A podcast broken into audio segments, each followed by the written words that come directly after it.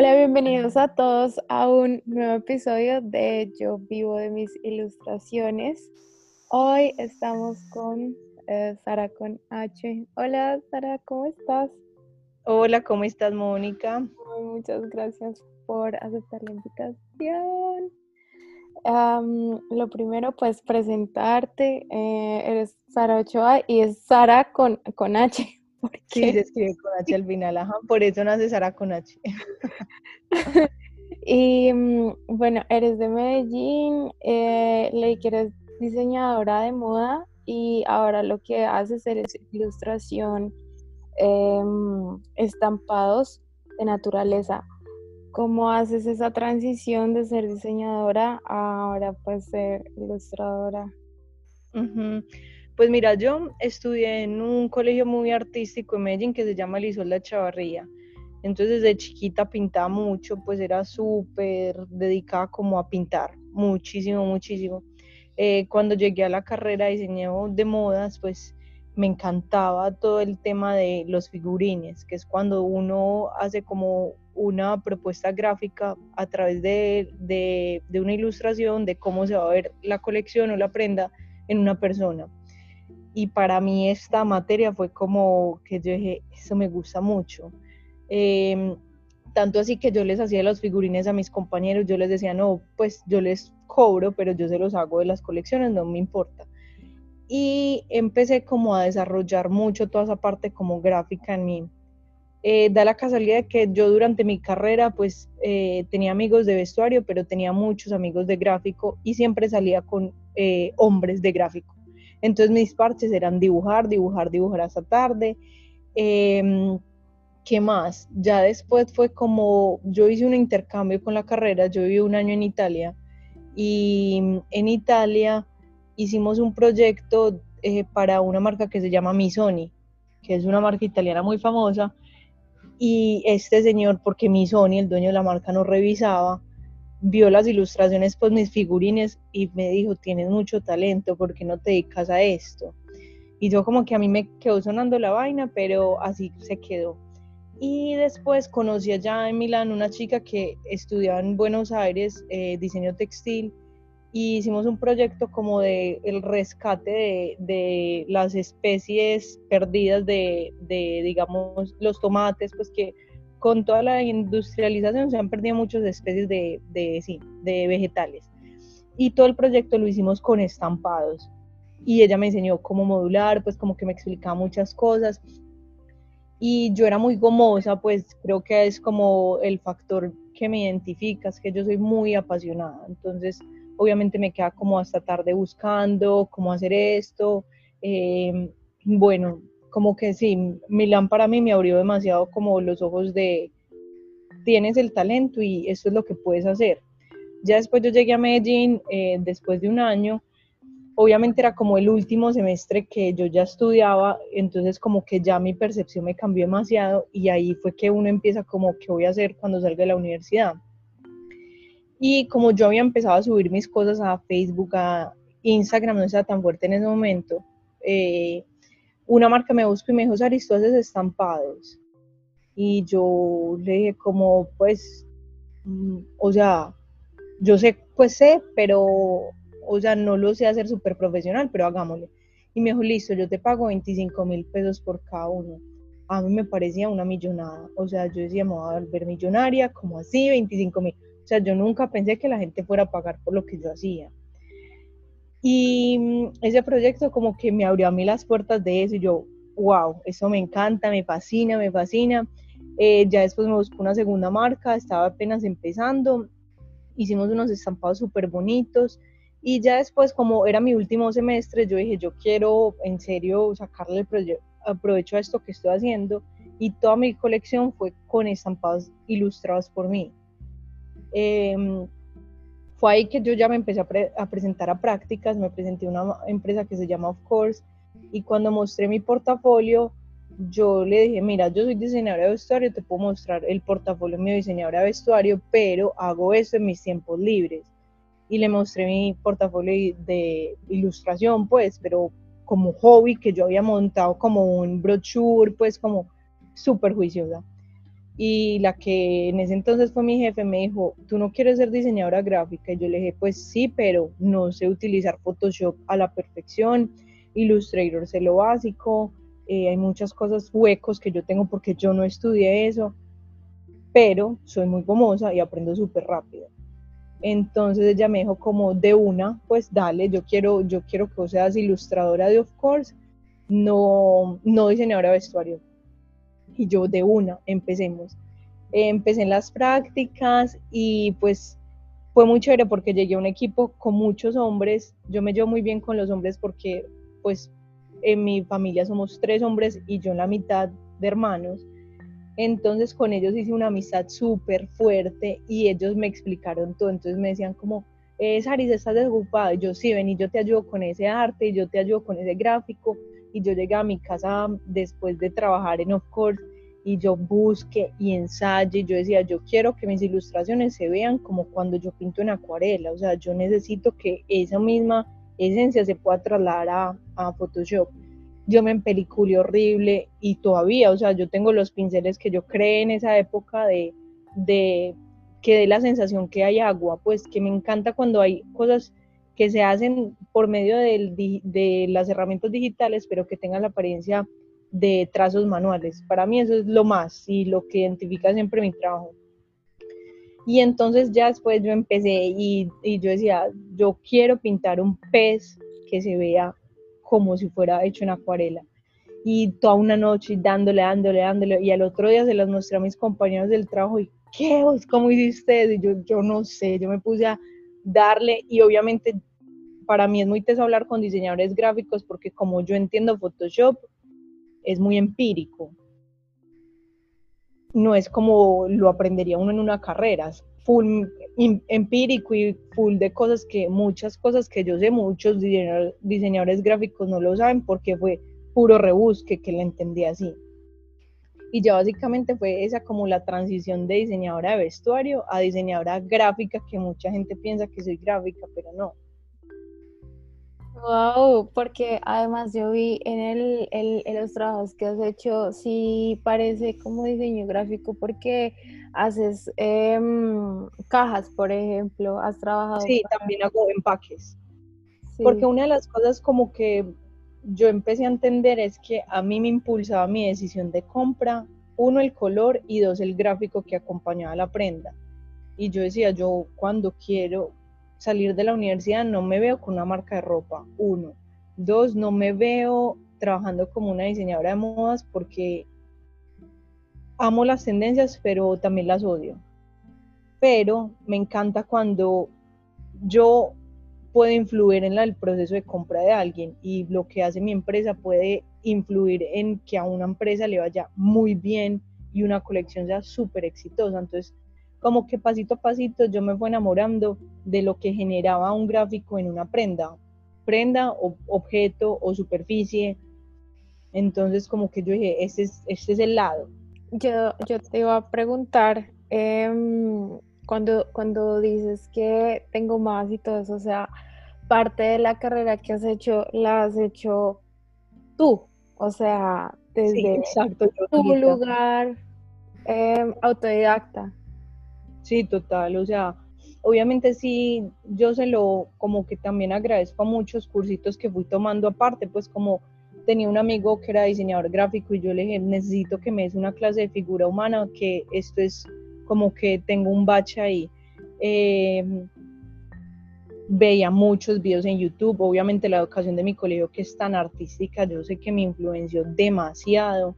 Eh, y también creo que una de las cosas que me ayudó a mí a entender que yo podía vivir de mi arte es que también crecí en una familia que era emprendedora. Porque cuando uno crece en una familia tradicional donde trabajó 30 años en una empresa, pues tú creces con el chip de, pero ¿cómo le va a fallar como al clan del que vengo? Entonces también fue para mí como más fácil porque tenía el privilegio de haber nacido en una familia que mi hermano es músico, mi otro hermano estudia mm, eh, literatura, entonces todos éramos muy artísticos y para mis papás eso fue también un apoyo y nunca fue como esas carreras no las pagan, ¿me entiendes? Entonces cuando yo tomo la decisión de quiero vivir de esto, siempre estuve muy apoyada, pero como te dije, no es, no es la historia de todo el mundo. Y me llamó mucho la atención que dijiste que, mm, bueno, me gustaría decirlo como tú dijiste, pero era como que te había enamorado ver tus dibujos o, o que la decisión de compra, o sea, tus dibujos sobre superficies. Exacto. Cuando, es que yo creo que hemos entendido mucho como que el gráfico, pues, o lo que es el diseño textil no sale de la tela. Y para mí ha sido muy bacano que me lleguen proyectos súper diferentes. Digamos, por ejemplo, el año antepasado diseñamos los pabellones del hospital em, Instituto de Cáncer de Colsubsidio. Entonces es un hospital que obviamente es una temática tesa, pero entonces nosotros fue que empezamos a pensar, bueno, ¿cómo podemos a través de ilustraciones calmar al usuario, eh, brindarle un momento como de más tranquilidad en un momento tan difícil que es uno ingresar a un hospital? Y fue toda una investigación, entonces como que para mí ha sido muy chévere entender que mi trabajo puede escalar a diferentes superficies, productos, y no sé, quién sabe que el día de mañana yo me meta en arquitectura, ¿me entendés? Como que es una cosa con que uno tiene una visión de un gráfico, pero el gráfico puede migrar a demasiadas partes. Wow, me parece una visión del arte como que tiene bastantes dimensiones, no solamente se queda en la pieza que se ve bonita, no sé, como tipo en un cuadro, sino que además tiene una condición útil, pensaría yo. Exacto, no totalmente. Y leí un artículo que hiciste en, en Medium, me parece sí. lo hiciste. Y, y, era justamente como, bueno, es hobby full time. Y me encantó. Bueno, ahí para poner en contexto, eh, nombras o enumeras em, como del 1 al 7, cómo más o menos pasar desde ese sueño o sea, desde hobby a trabajo. Total. sí, em, me gustaría, lo podemos pasar así como... Obvio, obvio, como resumidito. Bueno, yo creo que uno tiene la, la, el pensamiento erróneo de que me gradué de la universidad y voy a trabajar full en lo que yo quiero hacer. O sea, obviamente pues sí se puede, pero yo creo que el conocimiento que uno adquiere en una empresa es demasiado valioso. Eh, pues mi vida fue, ingresé a una empresa, me encantó trabajar allá, empecé a desarrollar mis trabajos por aparte, como que empecé a hacer mis freelance, cositas, me pasé para otra empresa que se llama Magi, que ahí pues para mí fue como el desarrollo de todo lo que yo quería hacer, lo pude desarrollar ahí. Pero cuando uno quiere vivir de sus hobbies, como yo le digo, tiene que inflar un colchón. O sea, vos no puedes decir, mando todo para la mierda, no sé si puedo decir palabras. Sí, mando todo para la mierda y me independizo. O sea, gracias a Dios, yo en esa época de mi vida pues estaba empezando a salir con mi novio y mi novio también había empezado a emprender y siempre me dijo, uno tiene que hacer un plan. No te puedes independizar sin tener algo fijo. Entonces fue que ahí yo empecé, bueno, yo en ese momento vivía sola, yo dije, yo tengo que ahorrar más o menos seis meses mi salario para estar tranquila. Entonces trabajé duro en la empresa, tenía mis freelance, eso sí. Uno como joven, pues, y hay una nueva generación que es más perezosa, siento yo. Pero mi generación somos muy trabajadores.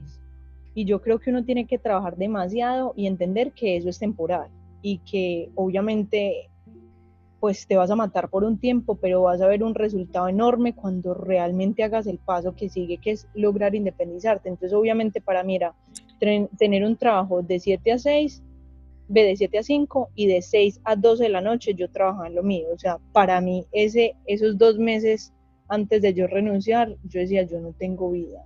Pues era demasiado complejo. Una vez yo tomé la decisión, pues yo ya estaba más tranquila económicamente porque pues yo ya tenía un colchón de seis meses que al yo independizarme, pues gracias a Dios salieron otros proyectos, pero lo que hice con esa plata que había ahorrado fue, voy a cambiar un computador, voy a dejar esta plata por si alguna vez pasa algo. Entonces como que empecé a ser muy consciente de que el ahorro te puede dar esa calidad de vida que vos querés más adelante, que es poder independizarte. Eh, y ya, básicamente, pues uno lo que tiene que hacer para vivir de sus hobbies, pues yo no soy experta, pero lo que a mí me funcionó es siempre mostrar el trabajo, siempre dar un muy buen servicio a todos los clientes. Obviamente hay clientes que son muy complejos, hay clientes que no saben lo que quieren, hay clientes que se demoran tres semanas en responder, pero siempre ponerme en la posición si yo estoy pagando por un servicio que quisiera recibir.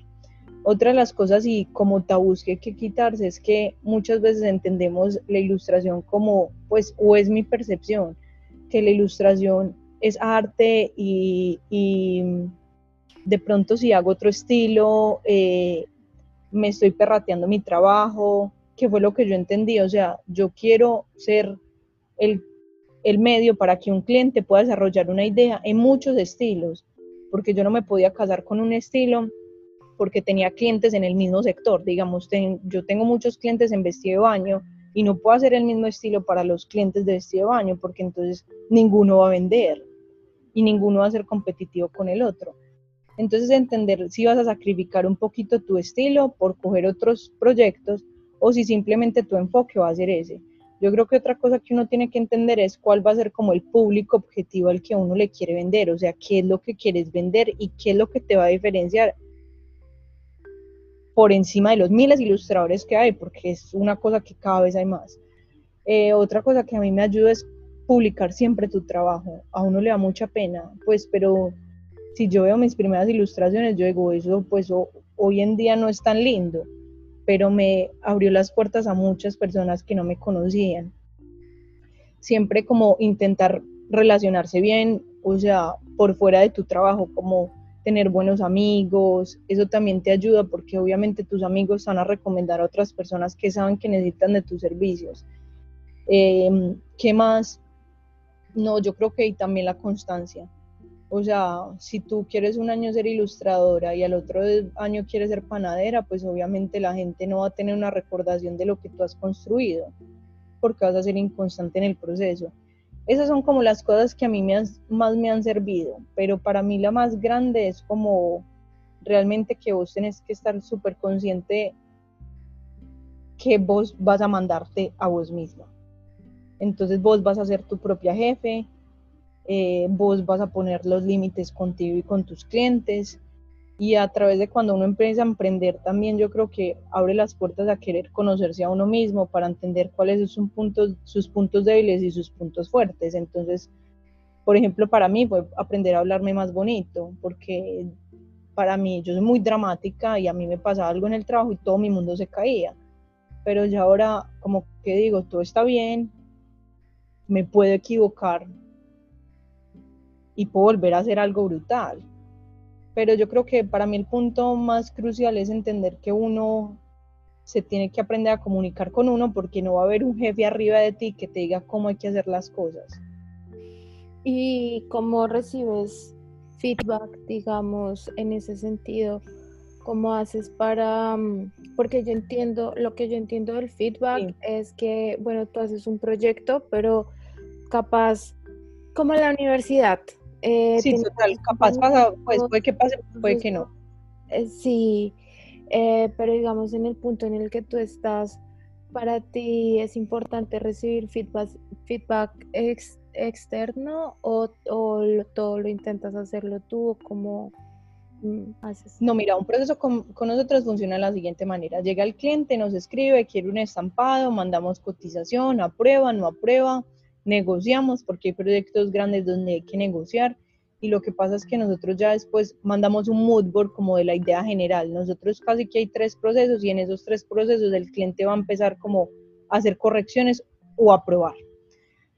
Em, entonces todo el proceso es súper de la mano con el cliente, pero primero cuando a mí me llega un feedback como que no es chévere, pues porque muchas veces eh, te llegan como no me mata o no me convence o sabes que no me gustó. Primero, que ha sido como una cosa que yo he aprendido al principio me ofuscaba, pues como que me daba rabia conmigo misma, pero ya como que me pongo a entender, bueno, ¿qué fue lo que pasó primero? ¿Yo sí todo con este proyecto o no? ¿O voy a ver esta segunda vez para hacerlo tres veces más brutal de lo que el cliente lo recibió la primera vez? Segundo, entender que hay gente que es muy dramática. Entonces me dicen, no me mató, no me gusta. Entonces, bueno, vamos a desglosar qué no te gustó. Es el color, es la forma, es el trazo. Entonces empiezan el color. Ay, no, no, pues te lo juro que es lo más fácil de cambiar. El trazo. Ay, listo, no, no te preocupes que lo podemos hacer. Ve, no, es que no me mató porque esa flor de ahí no me gustó. Entonces ya ahí es que uno entiende, bueno, son cosas específicas que son fáciles de cambiar. Entonces, como siempre, uno ponerse en, el, en, en los pies de los clientes y uno entender que hay gente que sabe mucho diseño y hay otros clientes que no saben nada de diseño, entonces con ellos hay que tener más paciencia y decirles como, vengan, les voy a buscar unos referentes para ver si por ahí lo podemos solucionar o esperen. Muchas veces eh, yo hago videollamada con los clientes y voy haciendo, ven, movamos este elemento, ¿qué opinas si cambiamos este color? Y lo vamos haciendo ahí en conjunto. Pero yo creo que cada vez como que he entendido a comunicarme mucho mejor y a ser como más receptiva ante los cambios, pues, y que no se acabe el mundo porque un cliente te cambie algo. O sea, muchas veces hay clientes que uno termina viendo el producto final y uno dice, gracias por corregirme, esto quedó brutal, con tu opinión. Claro. Mm, y acá uno de los, de los puntos que, y también que nombraste, que me llama mucho la atención, cuando dices como lo que no se muestra no se vende, pero además eh, justo en el artículo hablas de comenzar a cobrar y ponerle precio al trabajo, así sean a los amigos, pero siempre cobrarlo. Más o menos tú comenzaste así, ¿no? Sí, mira, yo creo que, que uno muchas veces piensa que como lo hace uno, se vuelve normal para uno, entonces eso no tiene valor. Pero cuando uno empieza a ver que una marca vendió no sé cuántos millones con lo que tú hiciste o fue la colección más vendida. Ahí uno empieza a darse cuenta que tu trabajo vale y vale un precio que representa también para la otra parte. Entonces, yo empecé, me acuerdo, cobrando 25 mil pesos por una ilustración. Ya después, a los tres meses, yo dije, no, ya vale 50.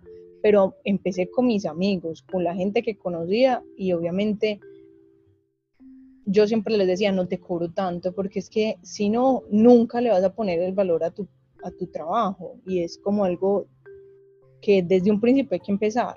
Y yo pues muchas veces les digo a, a, la gente que me sigue, o sea, si tienen alguna duda, pregúntenme, yo les puedo contar cómo pueden empezar a, a, cobrar, pero no se queden como, no, no, eh, lo que me quieras dar o cuál es tu presupuesto, cuál es tu presupuesto, no. Sí, pues parece que eso es una de las eh, de las personas como no, pues tú dime más o menos cuánto, cuánto te parece que cuesta, no, no sé. Pero es un error.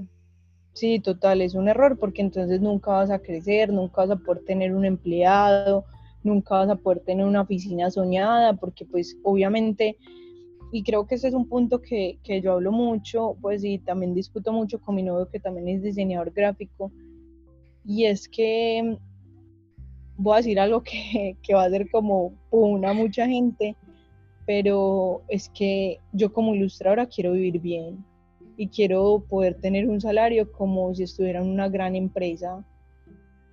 Y si el medio no cambia y si el medio no empieza a cobrar bien, pues ese sueño de que la gente y la gente que ve el arte que realmente influimos muchísimo en los mercados, no podamos tener esa calidad de vida. Entonces, yo sí digo, yo cobro bien y hay muchos proyectos que no me salen por eso, pero hay otros que sí, esos son los que valen la pena. Entonces, es como uno tener la tranquilidad. ¿Qué preferís vos? ¿Tener 40 proyectos al mes y estar estresada y ganarte súper poquita plata? ¿O cobrar bien cosas que te encantan hacer? Entonces, es como ese balance de uno entender qué es lo que quiero lograr. O sea, yo quiero vivir bien y quiero vivir muy bien mi vida. Y quiero que el día en el que pueda tener unos hijos, mis hijos vivan bien. Pero si uno no empieza a crear ese ambiente entre los mismos colegas, pues el gremio va a ser un gremio siempre mal pago. Wow. Es muy valioso, siento que es muy valioso esto que estás diciendo. Y, mm, y, sí, yo también, em, claro, es que justamente es una de las cosas que yo creería que es un mito, ¿no? Que es como de, de vivir del arte, pero de que vas a cosas como, y, que vas a comer luego, o sea, a muy artista, pero y luego qué, y es como de... Totalmente.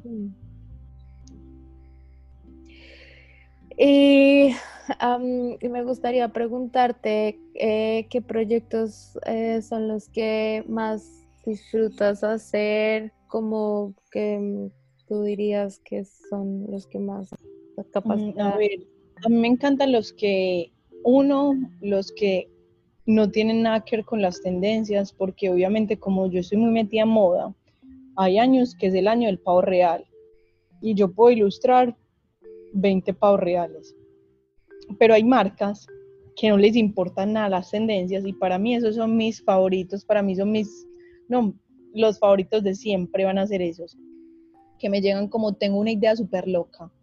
Quiero hacer una colección, pues que esta para mí es mi colección favorita de la vida, de los carnavales del mundo. Y yo de una, hicimos una colección de vestidos de año de los carnavales del mundo. Eh, hicimos el Holly, el de Barranquilla, el de Río. Entonces son esas cosas como que uno dice, ahí hay que pensar muchísimo, pero lo que ya está en tendencia ya, ya está quemado. Esa gente me cae súper bien, son, uy, los amo. Eh, me encantan los proyectos que no tienen nada que ver con lo que siempre hago, digamos, es el, el subsidio que te conté, cuando son empaques, cuando son, eh, digamos, una vez hicimos un estampado para un camión, pues como cuando se salen de lo normal, me fascinan. Y hay otros que obviamente no me siento tan conectada haciéndolos al principio, pero cuando veo el resultado yo digo, Dios mío, ¿qué es eso tan increíble? Que eso es también otra cosa, que tú puedes hacer un arte divino, pero pues ya depende del cliente cómo le va a sacar el jugo y cómo lo va a subir de nivel. Y y, la investigación, conectas mucho la investigación, el proceso de investigación al momento de mm, como de, creatividad. sí, ajá. Sí, yo creo que sí, a mí, a mí me fascina escribir, pues me ha, me ha gustado mucho y como que sentarme a escribir.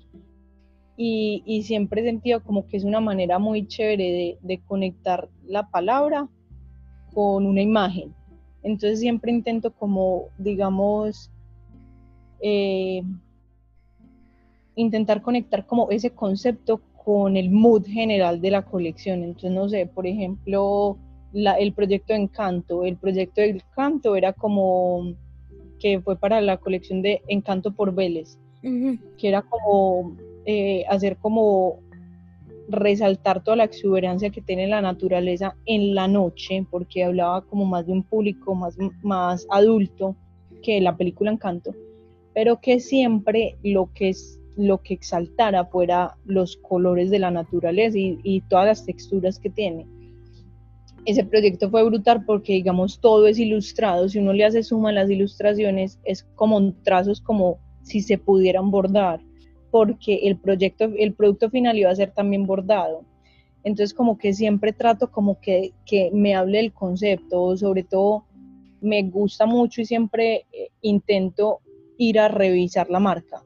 Entonces si es una marca que es romántica, yo no puedo hacer algo agresivo o no puedo, no puedo estallar los colores, no puedo haber demasiada saturación. Entonces siempre es como que ya llega un punto que tengo clientes que son muy viejos, de hace cuatro años, cinco años, y yo ya entiendo cómo hablan ellos, cómo habla esa marca. Entonces, como que ha sido un proyecto, un pues como un proceso muy bacano porque uno empieza a crear una identidad a través de los estampados de cada marca. Entonces, yo ya sé cómo habla, digamos, Vélez.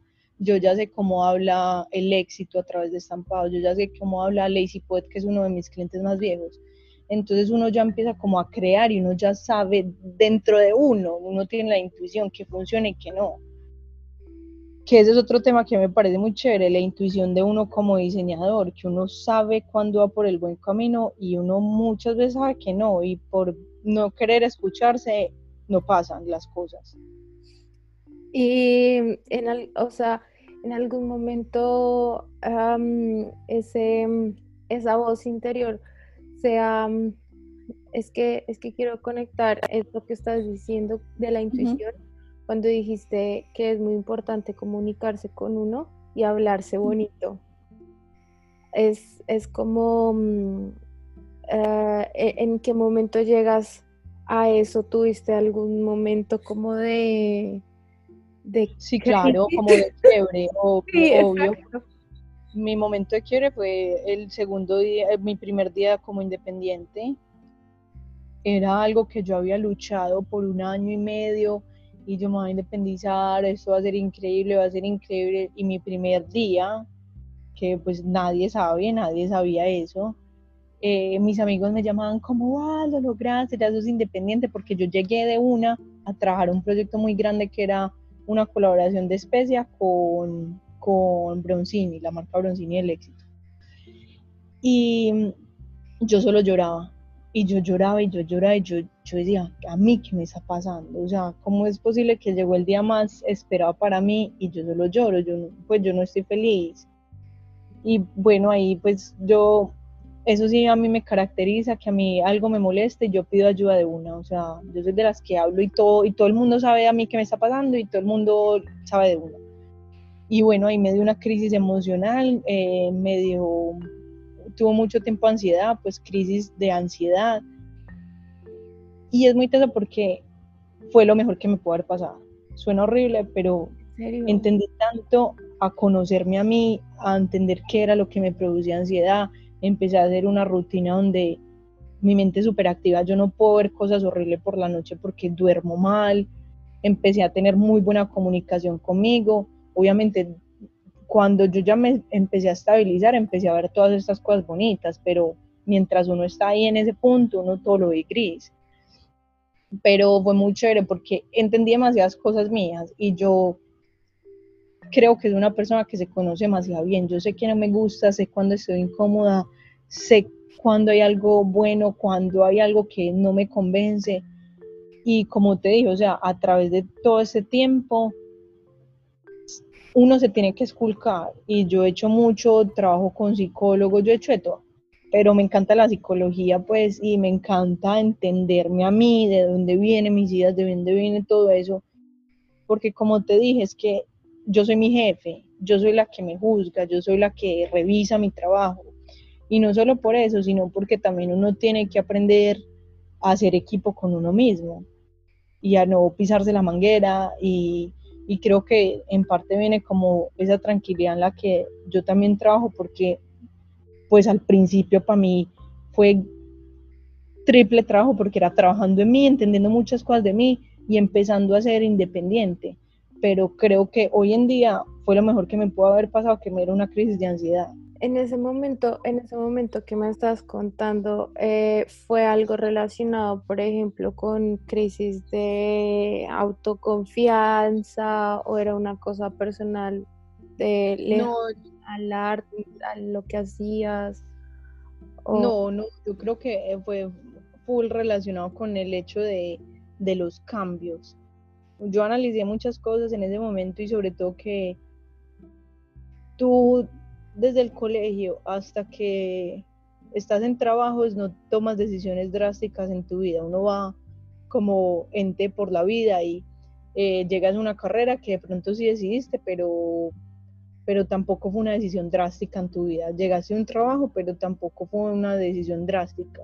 Y creo que fue como la primera decisión como de responsabilidad que yo decía, eh, yo pues estoy sola en la vida y pues yo tengo que ser responsable de mí y también se juntó con que estaba recién también me, me independicé de mi casa, entonces empecé a vivir sola, empecé a trabajar sola, como que todo ese cambio de, de, rutina para mí fue como, sí, como, como que algo cambió muy abruptamente, así ya viniera como preparándome con muchos años de anterioridad, pero, pero obviamente yo creo que es como, sí, como enfrenté ese momento de cambio Y eso, eso es como saltar al vacío, o sea, puede ser como lo que hiciste. Exacto, y saltar al vacío es eh, confiar y uno no sabe en qué está confiando.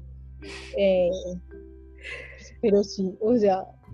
Claro, con razón dices que es lo mejor que te pudo haber pasado. Total.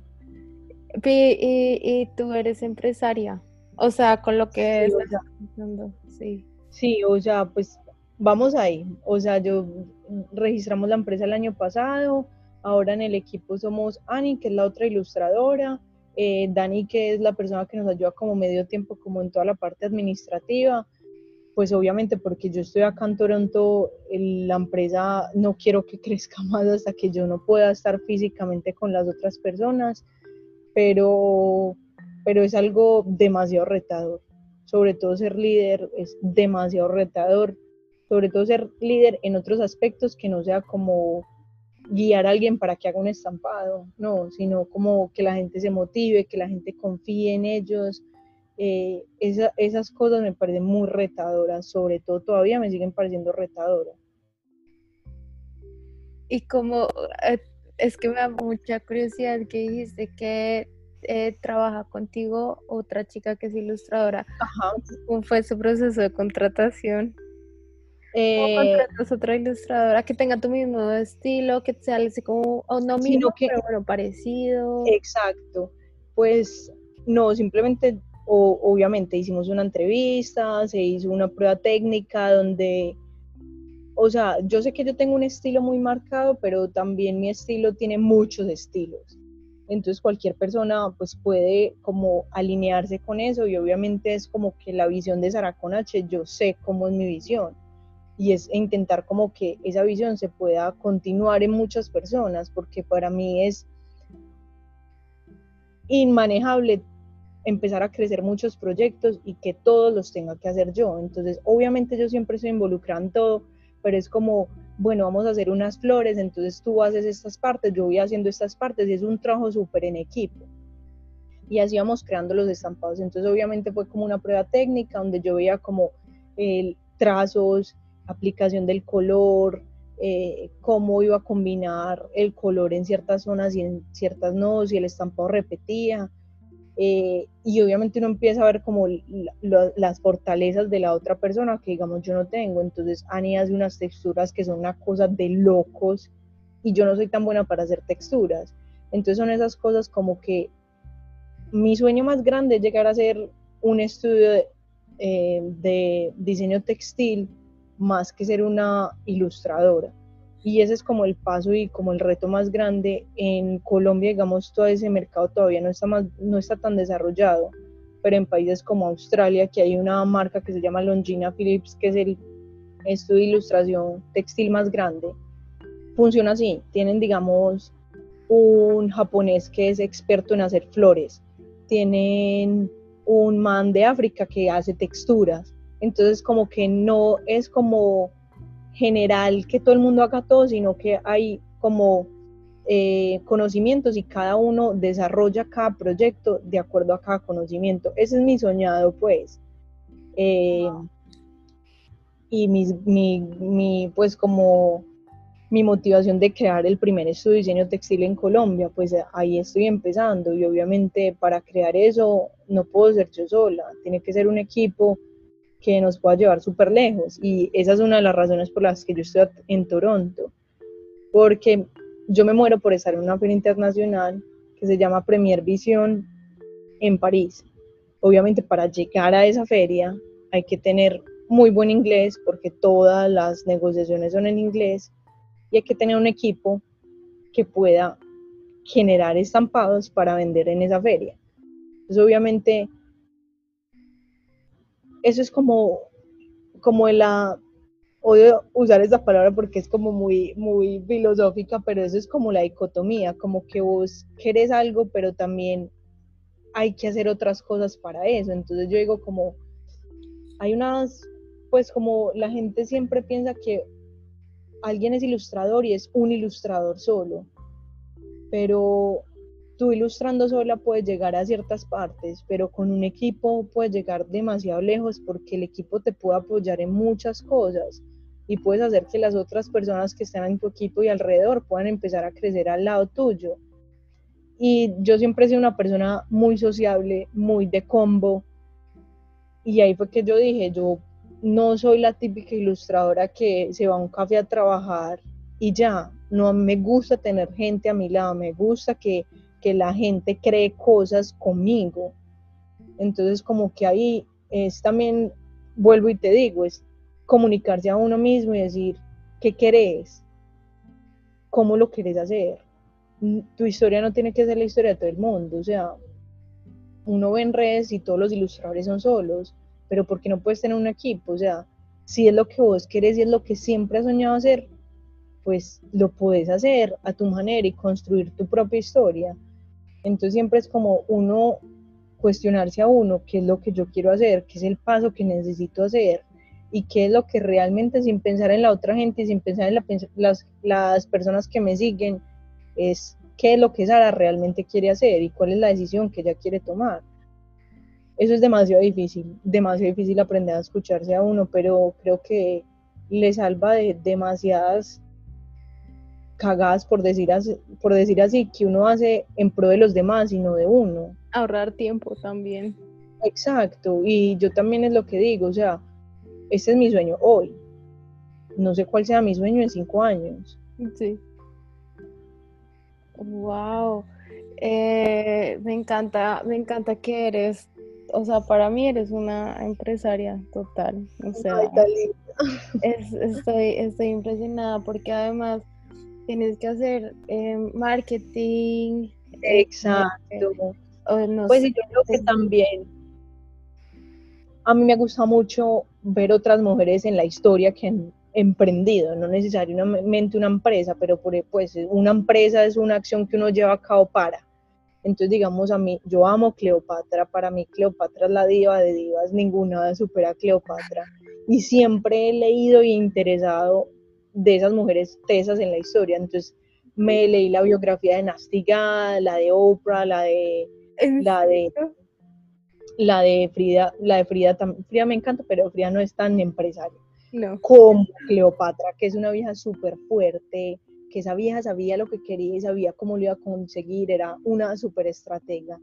Entonces, como que yo amo lo que hago y amo mi arte, pero también me encanta la parte de mercadeo y también lo tenés que entender porque si quieres tener una empresa, tenés que entender por dónde va la vaina.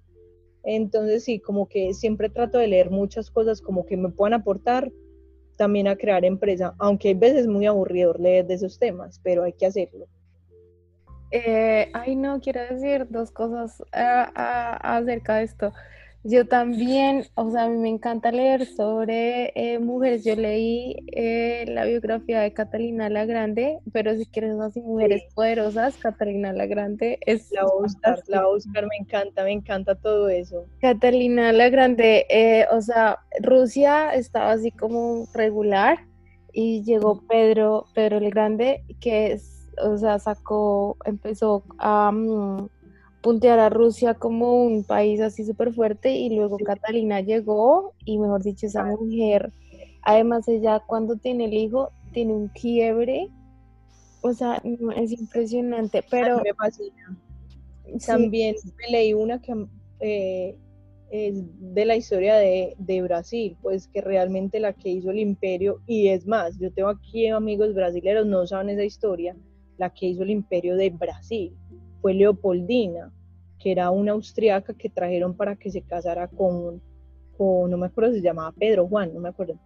Y ella fue la que sacó el, imperio adelante. Entonces como que uno dice, es lo mismo que hacer una empresa, es lo mismo que estar abriendo monte con algo que nadie ha hecho. Uno tiene que confiar en la historia de uno y sacarla adelante.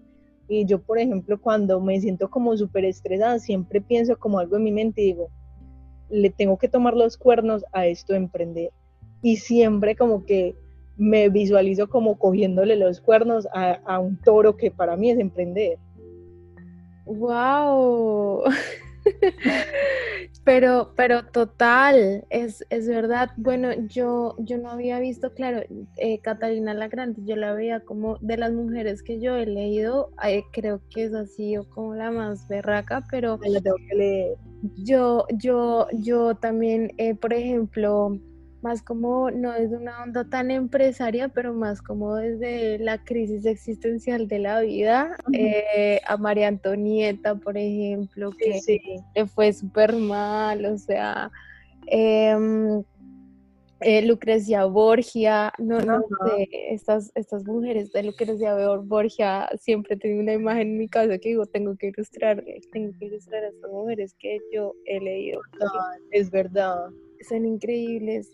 Y lo otro que yo te quería em, decir, entonces, has hecho, bueno, preguntar, has hecho cursos o has hecho, este, te has formado, pues, em, como, como empresaria, cursos de marketing, de redes sociales.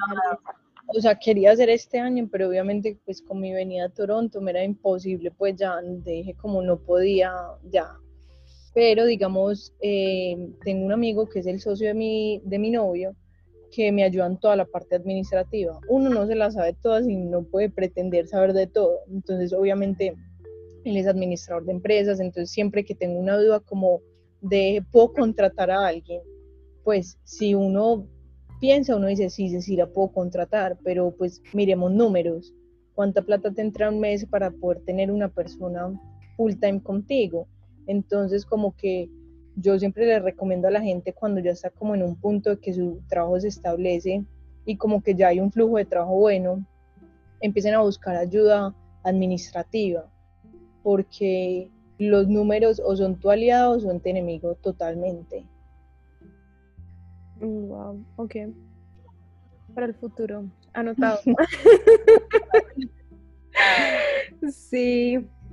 Y mm, y ya eh, no sé cómo estamos de tiempo. Em, muy, muy cortico. Te, quería de pronto terminar con dos preguntas. Y, mm, y bueno, una es eh, el, tiempo que tú trabajabas. Tú trabajabas en una empresa, creo que era Of Course, of course. Y, luego decidiste por dos meses trabajar de 6 de la tarde a 12 de la noche, y, pero ese, ese, ese, como esas horas que tenías extra, eran proyectos de otras personas, proyectos que te levantabas aparte o como... Sí, eso ya era freelance, eran cosas freelance, fuera del trabajo. Mm, em, y obviamente como que pues yo era cansada, pero yo decía, es que es lo, a lo que le estoy apostando. Sí, ah, ok. ¿Y cómo hacías para esos procesos creativos? Porque todo era en referencia al, arte, bueno, a la creación, al diseño. ¿Cómo hago para buscar referentes? no, en ese, en ese momento que en, en Of Course dibujabas, bueno, hacías tus, pero luego, o sea, como esa actividad mental creativa, tener despierta todo el día por tantas horas. No, sé, yo sé, pues algo bueno de la gente ansiosa es que a uno no, uno no se puede, pues como que uno tiene un motorcito ahí, yo soy muy enérgica, eso sí, o sea, yo tengo todos los días que hacer ejercicio porque como que soy un niño chiquito, yo me siento como un bebé, o sea, si a mí no me queman la energía, no me duermo. Y como que hay cosas que a uno lo motivan internamente y estar a uno tan grande que yo decía, no me importa, pues no me importa estar cansada, no me importa lo que estoy arriesgando.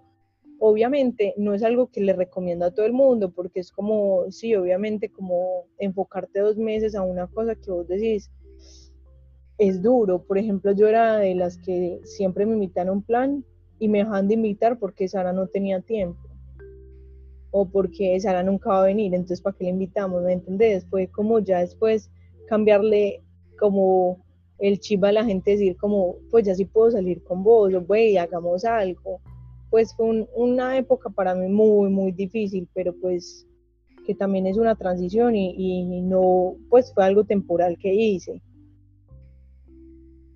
Ya. Y, la última, la última pregunta, te, em, creo que he terminado así los últimos episodios.